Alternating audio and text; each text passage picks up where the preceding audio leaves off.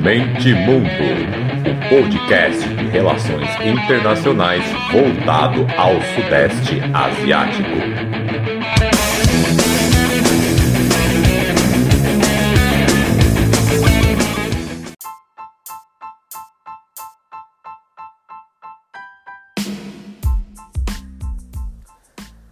Fala galera, podcast Mente Mundo voltando na área com o Asian News tradicionalíssimo. É, semana passada não teve, porque eu tirei uns diazinhos de férias, eu mereço. Essa semana eu voltei aí, mas também na correria ainda lá do, de trabalho. Não deu para fazer aquele apunhadão, que como vocês devem imaginar, não é muito fácil ficar caçando notícia e ficar se atualizando sobre os países do sudeste da Ásia leva um tempo e eu não tive tempo, então esse aqui eu vou fazer um bem curtinho. Nem todos os países eu consegui caçar notícia. Então é isso. Então um ASEAN News diferente também pelo fato de estar sem rinite, como vocês devem notar nos últimos episódios, isso também é raridade. Então nós temos dois, dois, duas diferenças da tradição. Não vou falar de todos os países, vou cortar uns quatro deles aqui, então vai ser um curtinho. E não estou com rinite. Aleluia!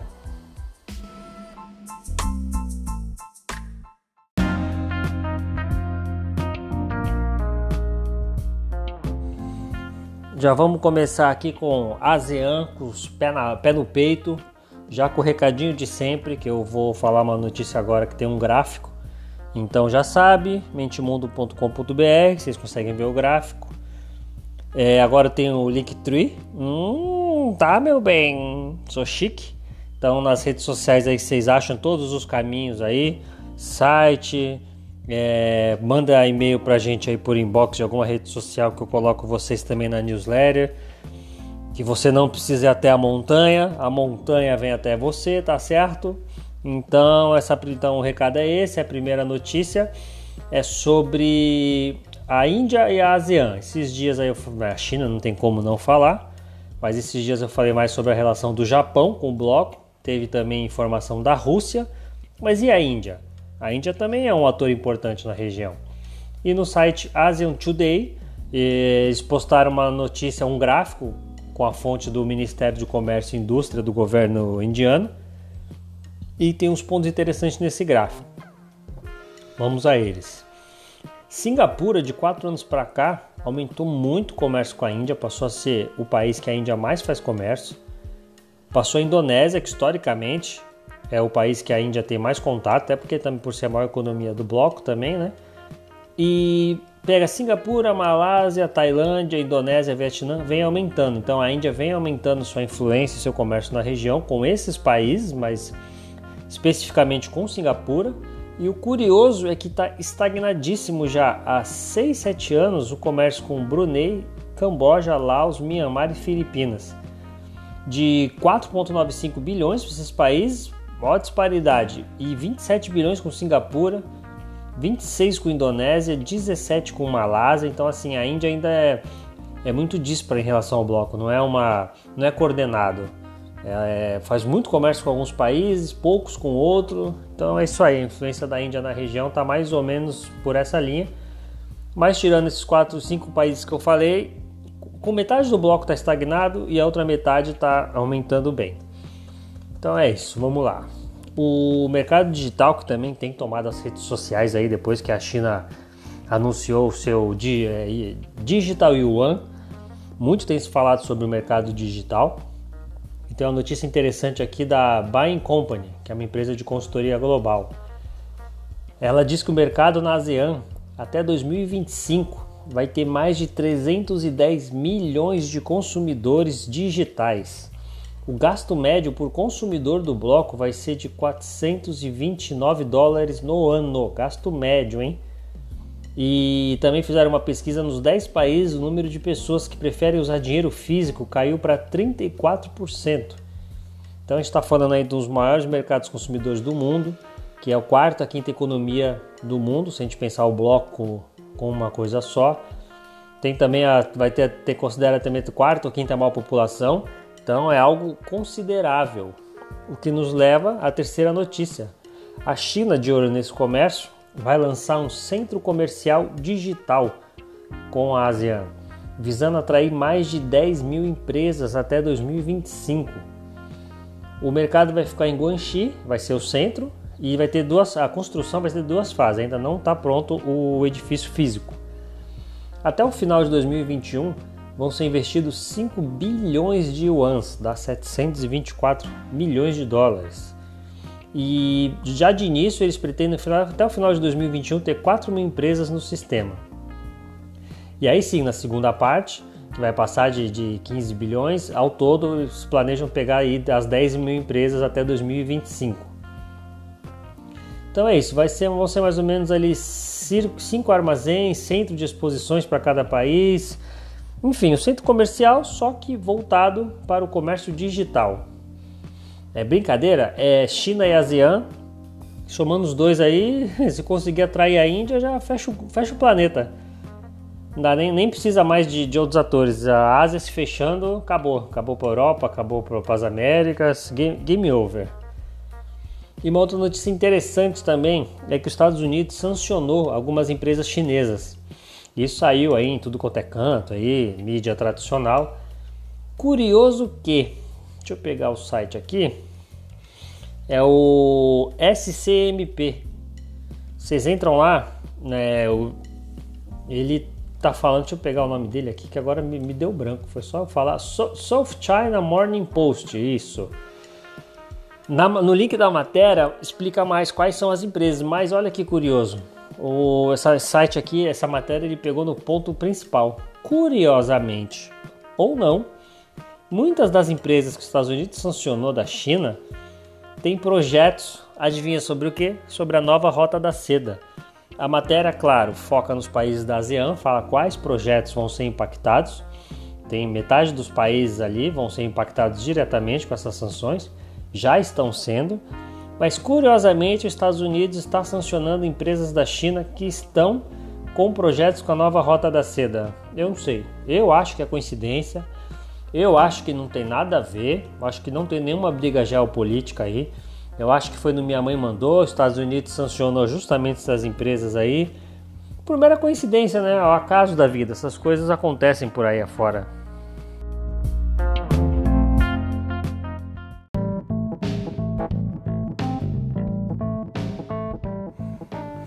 Tem aqui agora chegando no Brunei uma notícia muito interessante.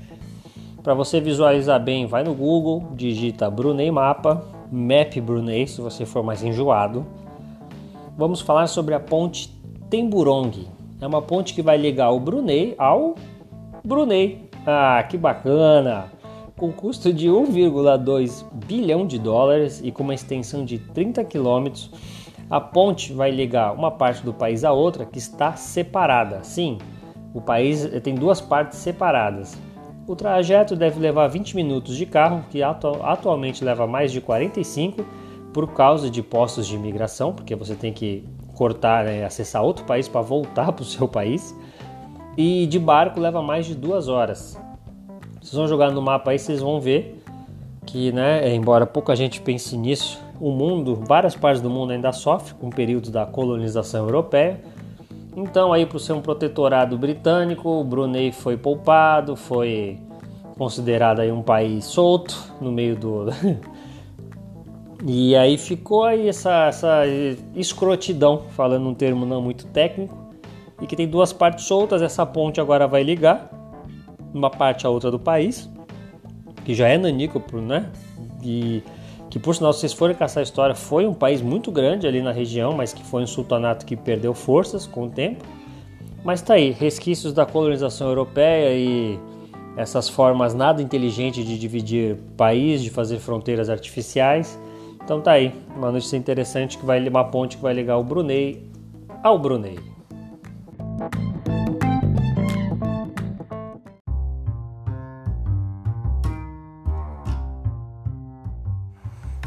Vamos ignorar aí Camboja e Singapura, vamos direto para Filipinas, com uma notícia que não foi dessa semana, mas foi da passada.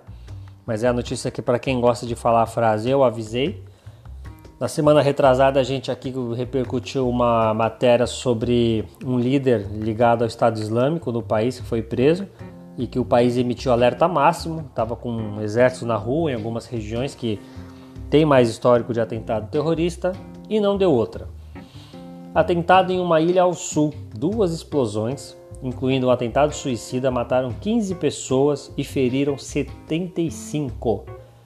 Então é isso, grupos ligados ao Estado Islâmico que não morreu, ainda está bem forte em algumas regiões, embora obviamente não tenha aí 10% da força que já teve, mas obviamente aquelas centenas de milhares de combatentes não iriam sumir do mapa da noite para o dia, eles só estão aí espalhados, mas ainda com muita força.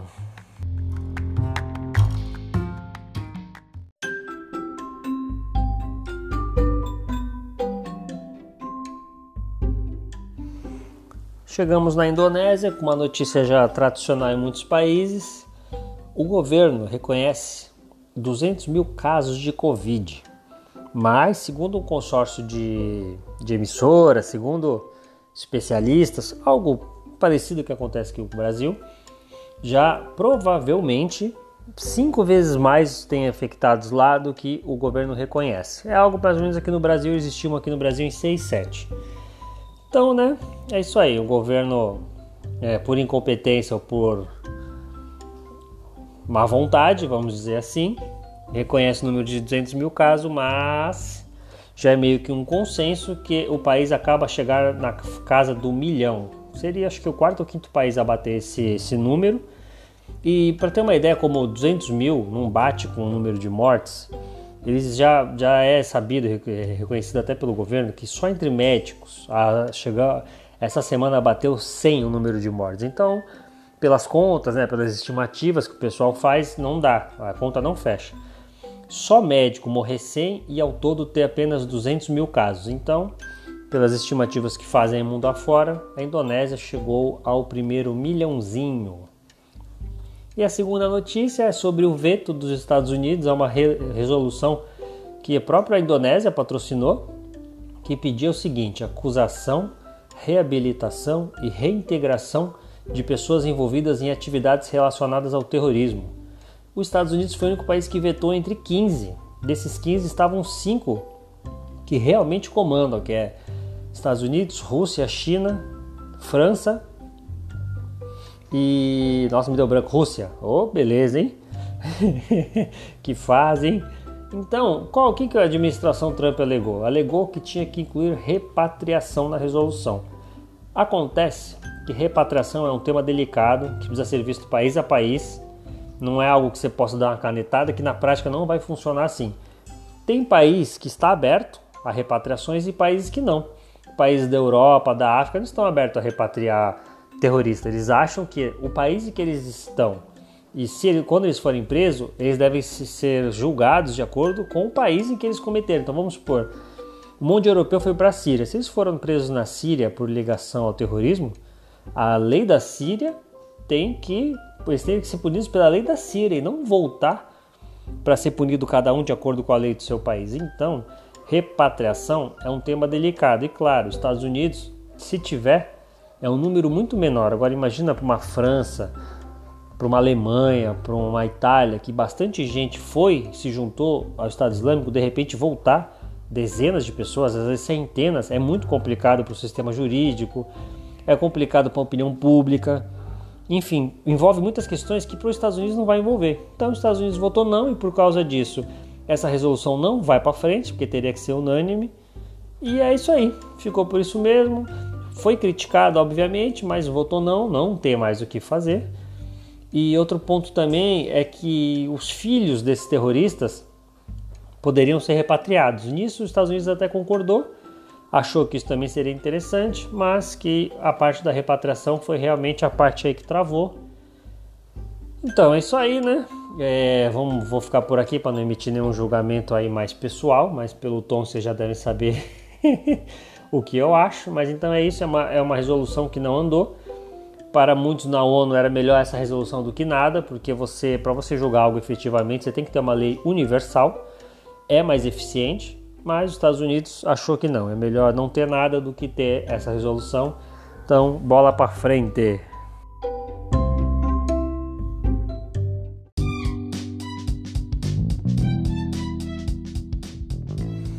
Uma notícia interessante da Malásia é que o primeiro-ministro Muhyiddin, eu sou péssimo tá, para falar esses nomes de línguas que eu não conheço, então se eu errei aí vocês me perdoem, me perdoem e me corrijam.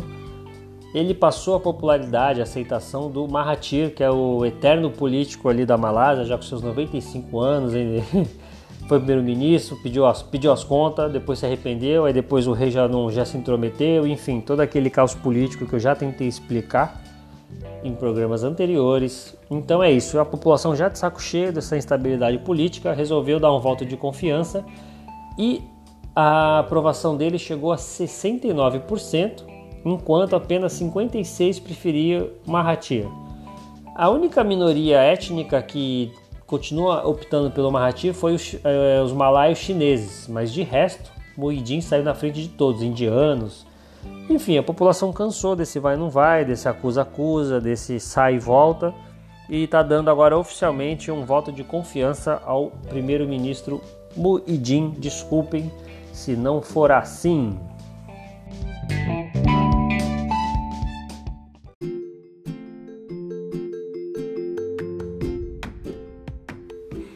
Agora, em Myanmar, a notícia é que, aparentemente, segundo especialistas, a China está preferindo a manutenção do status quo no país. Status quo.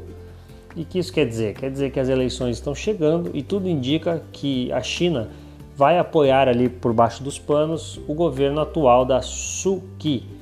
É interessante essa notícia por quê? Porque quando ela entrou, quando estava a junta militar no poder, que era aliado da China, a China tinha um certo medo que isso causasse algum, algum, alguma mudança dos ventos no país, que isso afetasse os acordos, os comércios que eles já tinham. A Suki manteve, aliás, quem é crítico dela agora acusa justamente isso, que ela e os militares no poder antigo não mudou nada, que ela é, não, não fez nenhuma diferença, que ela, um governo pseudo-democrático, e a junta militar que estava antes, então a oposição bate principalmente nessa tecla, que nada mudou. Fato é que a China agora manteve suas parcerias e até aumentou, principalmente com projetos da Nova Rota da Seda. Então, para a China é interessante que ela, que ela continue, que não entre em nenhuma oposição, porque para a China, que o time que está ganhando não se mexe, a China como um bom, boa pragmática que é, e sobre a eleição, que se fala é que o nacionalismo dos militares talvez possa alterar algo em relação à, à eleição, mas que dificilmente fica, porque os militares também acabaram já se encaixando aí, ajeitaram os ponteiros com a Suki, que é do partido, agora deu branco o nome do partido, mas é o partido da elite ali da, de Myanmar. Então é isso, e dificilmente vai mudar mesmo, porque você tem ali é, o posicionamento do Ocidente do Japão sobre os refugiados Rohingya que querem apertar Myanmar, que querem acusações de genocídio, tudo. A China não se mete nisso, então tanto para os militares quanto para a própria Suki também é interessante ter mais relações com a China, porque a China é um país que não pressiona por esse lado. E então é isso. Provavelmente vai ser mais do mesmo, mas aí já é praticamente consenso entre especialistas ali, analistas do Sudeste Asiático, que a China em off apoia a reeleição.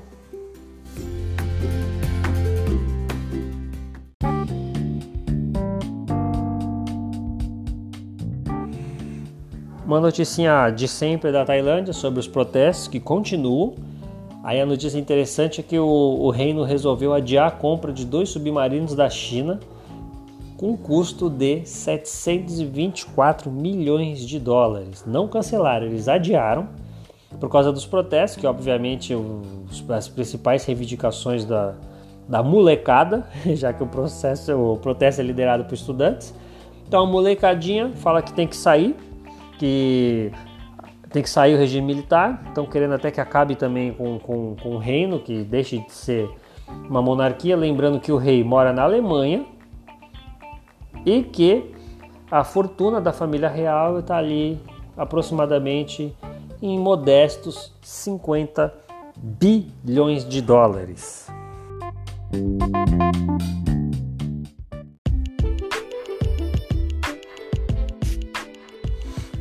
Chegando no Vietnã, sem notícias, apenas para comemorar uma efeméride que agora nessa semana, dia 2 de setembro, fez 75 anos da independência do país. Voltando lá para 2 de setembro de 45,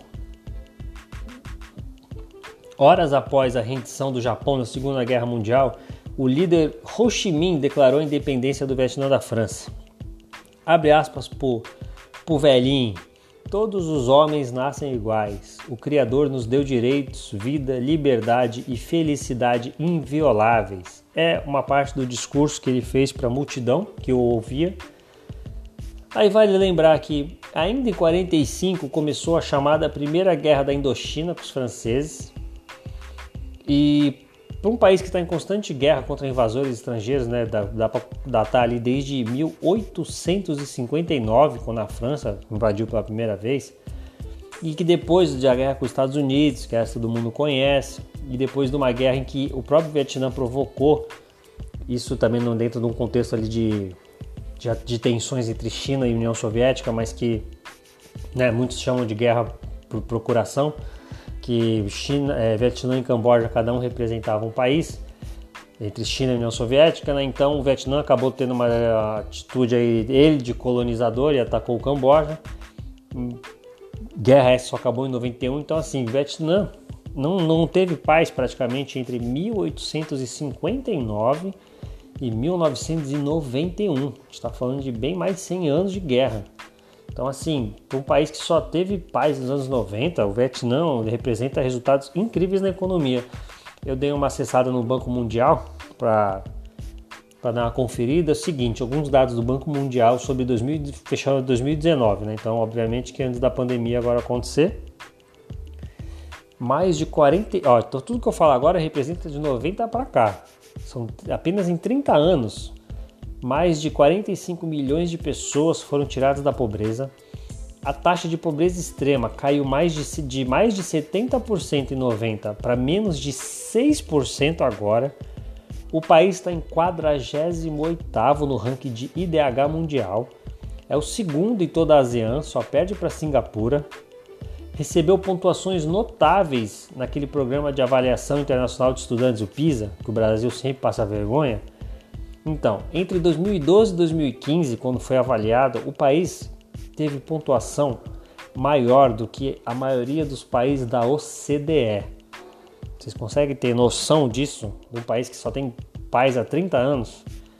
99% da população tem energia elétrica, o acesso à água potável está em 70% para moradores rurais e 95% para os urbanos. Isso é muito melhor que o Brasil e sobre a política do. A, a, por trás de todo sucesso, atribui-se a política do Doi-Moi, que é um processo que foi criado ainda em 86, quando ainda estava em guerra com o Camboja, que é copiar mais ou menos o que a China fazia, que é fazer aquela zona de livre comércio, uma zona franca, perto do mar, e enfim, todo aquele processo que eu tô para fazer uns episódios sobre economia interessante, que é um que a China copiou Singapura. Na verdade, a China fez um monte de, de, de é, dezenas de singapurinhas no seu na sua zona litorânea, né? Shenzhen, Xangai, enfim. E aí foi o começo de todo o crescimento chinês, ou seja, a China copiou Singapura e Vietnã copiou a China, que dá origem aí que hoje, né, que embora muita gente aqui no, no ocidente, no Brasil, então muita gente nem tem ideia de, de, de raciocínio, né, pensam com uma com raso como uma xícara, um pires, é, ou é socialismo ou é comunismo, tão preso nisso ainda, nessa dualidade simplória, mas enfim, é algo que a China, digamos que inaugurou, que o Vietnã copiou, que é a chamada economia de mercado de orientação socialista. É o que diria Deng Xiaoping, né? Não importa se o gato é branco, se o gato é preto, desde que ele casse o rabo. o rabo. não importa se o gato é branco, se o gato é preto, desde que ele caça o rato. Então, assim, não importa ah, se você vai chamar de, de socialismo, se você vai chamar de capitalismo, o importante é que a gente crie um mecanismo que vai levar o país para outro patamar, como diria Bruno Henrique, o país vai para outro patamar. Enquanto vocês estão discutindo que se é A, se é B, a gente encontra o nosso próprio método de crescimento e vamos embora, vamos para cima. Então é isso, economia de mercado de orientação socialista é como muitos chamam o Vietnã e a China. Também pouco importa o que é, fato é que o Vietnã, assim como a China, vem apresentando esses números excelentes na economia, mesmo sendo um país de partido único, que não permite imprensa livre, que dá cabo aí do, de inimigos políticos, enfim, todos esses problemas que a gente já sabe.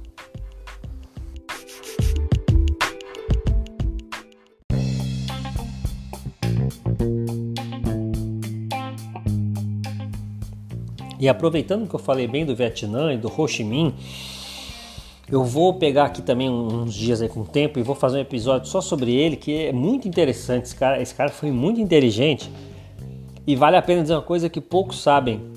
Embora ele tenha ido para a França estudar socialismo, né, ele fez parte de grupos socialistas, sindicalistas da época, ele não queria um Vietnã comunista. É, é um caso parecido com Cuba, que Fidel Castro, assim que ele toma o poder, ele vai para os Estados Unidos para negociar. Ou seja, a própria ignorância, a própria, a própria soberba do Ocidente que fez Cuba ser comunista e Vietnã também. Do próprio documentário do Ken Burns, que é um documentário que eu já falei muito aqui, que são 10 episódios, cada um entre uma hora e meia e duas horas sobre a guerra do Vietnã. Então a gente está falando aí de quase 20 horas, cobrindo os 20 anos da guerra inteirinhos ou seja, informação não falta, ele mostra muito claramente que mesmo durante os 20 anos de guerra, Ho Chi Minh mandou dezenas e dezenas de cartas para os presidentes dos Estados Unidos desse período, pedindo conversa, pedindo negociação, porque ele não via sentido na guerra entre Estados Unidos e Vietnã, que o Vietnã não considerava os Estados Unidos uma potência como a europeia, uma potência colonialista, escravagista, enfim. Eles, ele não, o Ho Chi Minh não colocava no mesmo balaio a França e os Estados Unidos. Então, se, fosse, se ele fosse assim, sou comunista e fim, ele nem tentava conversar com presidentes americanos. Então, assim, é, é, muito mais complexo do que parece. O Ho Chi Minh, se você estudar a história dele, ele, ele é muito sagaz. Ele, esses líderes asiáticos, quando você para para ver a fundo, é, você, não posso dizer assim, dá um bom na sua mente que assim, a gente é muito acostumado a lidar, ou é, ou é preto ou é branco. E esses caras são muito pragmáticos, esses caras têm leituras assim incríveis do mundo. E o Ho Chi Minh é um desses líderes que, é claro, no contexto de Guerra Fria, se tu quer conversar com um lado, o outro lado fala não, um lado fala não, o outro vê nessa oportunidade e fala vem cá, eu converso contigo, obviamente você joga ele no colo do outro. E no, e no conceito asiático ali que os Estados Unidos, tudo que eles menos queriam era uma região tão povoada virar comunista, a ponto deles fazerem 20 anos de guerra com o Vietnã, é, participar ativamente da morte de mais de um milhão de pessoas do Partido Comunista da Indonésia, enfim, todas essas atrocidades, se eles tivessem sentado e conversado com o Ho Chi Minh, tudo dá a entender pelas, pelas cartas do Ho Chi Minh, por vários fatores que eu vou fazer um episódio sobre ele, que o Vietnã não viraria comunista, mesmo estando tão perto da China. Então é isso, gente. A vida não é ou branco ou preto. A vida é uma caixinha da Faber-Castell de 48 cores, daquela que quando você puxava da mochila na aula de educação artística, ficava um silêncio na sala, seguido daquele oh.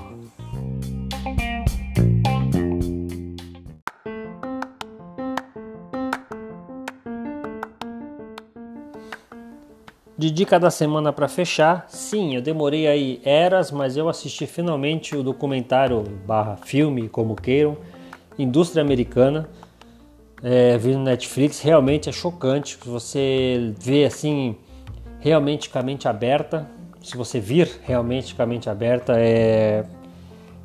dá um choque perceber que o mundo mudou, que a gente está dando um salto para o desconhecido, que uma nova era está vindo, totalmente diferente da gente do que a gente está acostumado. E enfim, realmente me impactou. Ainda mais na minha semana aí que a vacina russa está sendo considerada aí bons, não segura ainda, que falta a fase 3 do teste da vacina, mas que ela está com bons indícios mesmo, de que ela é confiável. Então, assim, o mundo mudou. Quem demorar para enxergar isso vai ficar para trás. O momento agora é asiático, é o século asiático, não tem jeito. E dá, pra gente do ocidente é, dá um baque mesmo. Mas e é isso, eu começar a filosofar aqui, eu vou fazer um poema, eu vou chorar.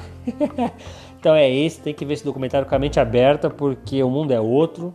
E tem que saber se posicionar, esse novo xadrez aí que se forma, já o político, tem que saber se posicionar, senão vai ficar para trás. É isso aí, então assistam, assistam com a mente aberta, não apenas de quem está vendo um filme de uma, de uma empresa X dos Estados Unidos, que aquele microcosmo é o que rep tá, representa o que está acontecendo no mundo. Então essa é a minha dica filosófica da semana. Valeu, obrigado, é nós. Já fui muito filósofo hoje e voltei e tamo aí.